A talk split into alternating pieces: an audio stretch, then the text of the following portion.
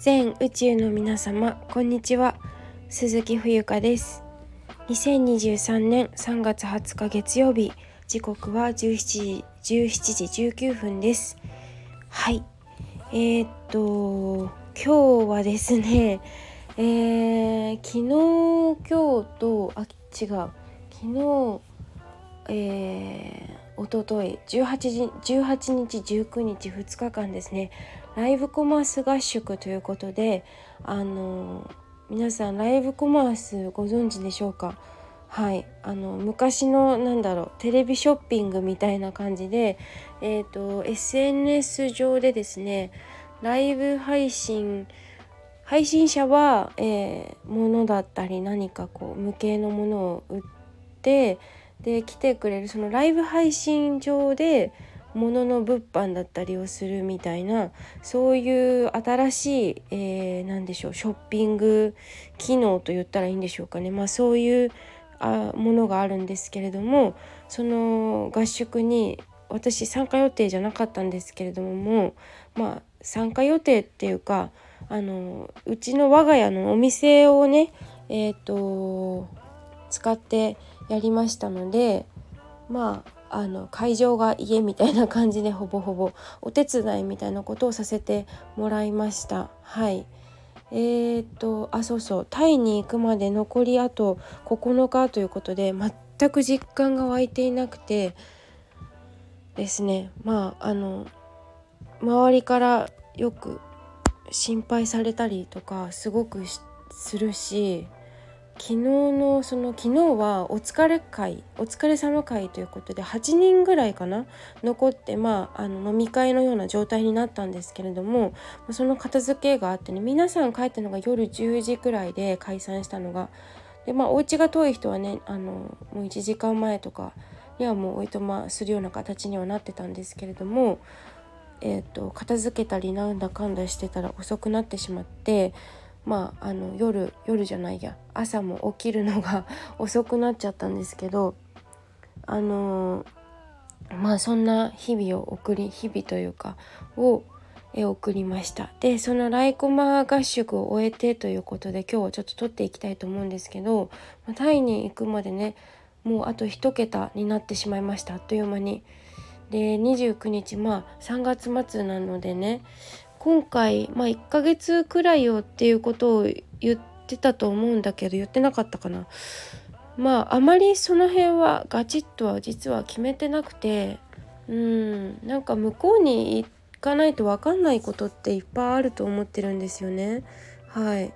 でタイもどんどんあの日本人ならばかり日本人もそうだしまあなんかこう世界がどんどん狭くなっているっていうふうによく聞くんですけど、まあ、それも一理あって本当にいろんな人がこう国境を越えてというかあのどんどんどんどん世界が一つになっていくみたいなことが起きているように私には感じるんです。私はそういうふうに感じているんですけれどもまああのそんなこんなでであのパスポートの期限をもう一度確認したりとかなんか急に「あれ大丈夫だったっけ?」みたいになっちゃってあのどぎまぎしてましたけどまあ日本にいる間に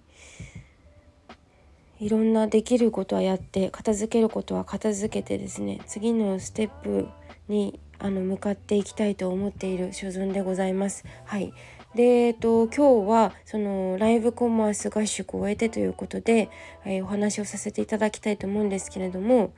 なんかねあのー、まあ一言言うならば本当に参加してよかったなっていうのと楽しかったなっていうのとうーん。あなんかこんなもんこんなもんって言ったらあれだけどこんなもんでいいんだっていうねあのー、感じ。でえっ、ー、となんだろうな。えっ、ー、とライブ配信なので、えーと、画面上に私は、えーと、ウクレレの弾き語りをしてその、えー、私がえーと、伴奏っていうか演奏す私の演奏で、えーと、コバジュンさんという方がフラダンスを踊るっていうのをねあの夕方土曜日の夕方に1時間ぐらいやったんですけどで他には、えーと、キャンドルアロマキャンドルの、えー、と昨日のライブ配信で、えー、とアーカイブ残してますけど、えー、と連老師の、えー、と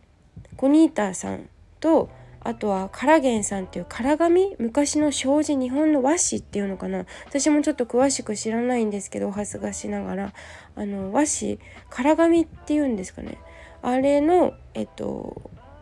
方とあとは漢方薬銀座で創業180年って言ったっけな？ちょっと忘れちゃいましたけどごめん。あのなりなりさんっていう方とあと私の母親が、まあ、お茶うちのえ店舗をねえ会場にしながらお茶屋のお客さんも来るしそのマルシェ開催してるよってことで看板出してたのでそれを見て入ってきてくださるご新規のお客様とかもいらしてあとはえっ、ー、となんだろうあとはうんそんな感じ。そのそうですね4人5人でやらせていただきました。であのー、ライブコマースに関しては私は顔をもちろん出しているしあの歌とか声とかでこう見てお互い見ているのでなんかこうやっぱり初めて会った気にならないっていうかあ初めて会った気がしないかしなくてなんか前から知っているような感じがして私は途中から入ったので入ったというか夕方から出番だったからもう皆さんもう盛り上がって行ってすでに私がいた時行った時にはね着いた時には会場に。で「あ初めまして」ってこうあの仰々しい感じで会場に入ったんですけどなんかもうみんなそれぞれ携帯スマホを持っておのおのの配信をやっているのでそれがもう結構混沌状態というか混沌としていてすごくそれが面白かったんですよね私が傍から見て。うん、であの終わってからねあの2階のテナントの中華料理屋さんで、えっと、打ち上げをしたんですけどその時がすごく私は印象的でなんかこうみんながあのうんといろんな話をしている中私がなんかタイの留学してた時の話をしたらなんか皆さんがすごく面白がってくださってあのいろんなトラブルしたこととかトラブル発生だったりとかうーんなんかあのすごい対人メイクを施されてすごく化粧が濃くなった話とか本当にちっちゃなちっちゃな日常のどうでもいい話なんですけどそれも10年ぐらい前の話をなんかすごく親身になって聞いてくださってなんかすごくうんなんか嬉しかったのとなんかこういう出会いをなんか今後も多分出会っていくと思うんですけど今後もいろんな人に。なんかすごい本当に楽しかったしエネルギーがすごくてなんかずっともう3時間4時間とか、下手したら1日ずっとライブコマースやってたんで合宿だから1回止めたとしても2回3回ってまた続けてやるのでそのエネルギーはどこから来るのっていうぐらい皆さんとってもバイタリティ溢れていて私が見ていてとても楽しませてもらいましたし、あのー、中にはね販売実績を作った方もその当日いらっしゃってあのライコマ合宿ってなんかノリがいいんですよね皆さん。うん、であのー、ノリがいい本当に。でなんかすごく緩い感じだったので一応何時から始めましょうみたいなことはあったんだけどなんかあのこれいつでもどうぞみたいな感じだったっていうのもあってなんかすごくこういい感じにえゆるくゆるくあのライブコマースが無事に終わったというような2日間でしたね。はいなんか本当にああいうだから主催うんなんかすごい本当に楽しかったやってよかったですねその自分自身が普段ライブコマース一人でやってるんですけどあのオンラインなのでなんかその他のライバーさんたちがどういうえー、喋り方とかどういうアングルでとか あのなかなか他の人のライブコマース配信って見れないじゃないですか普段。はい。だけどそういうみんながリアルに集まることによってうんといいところは盗むことができるしなんかね自分のものにしていくチャンスでもあったのかなって思うとなんか本当に良かったしであのー、コニータさんもね我が家に泊まったんですけど土曜日の夜あのー、いろんなこれまでの人生とかあのー、お互い喋ってですねなぜ私はあのウクレレ始めたのかとか、えーと、コニータさんはなぜ、えーと伝道師になったのかとかまそんな話もねちょっと家に泊まるからこそ深い話ができるっていうかすごく良かったと思いますね。はいということで今日はあのそんなライブコマース合宿であのポポライブポポっていう、えーと、ライブコマースのアプリがあるんですけれどもピンクのそちらで私、えーと、配信しておりますので、あのもしよろしければフォロー、えー、していただきますととても嬉しく思います。はい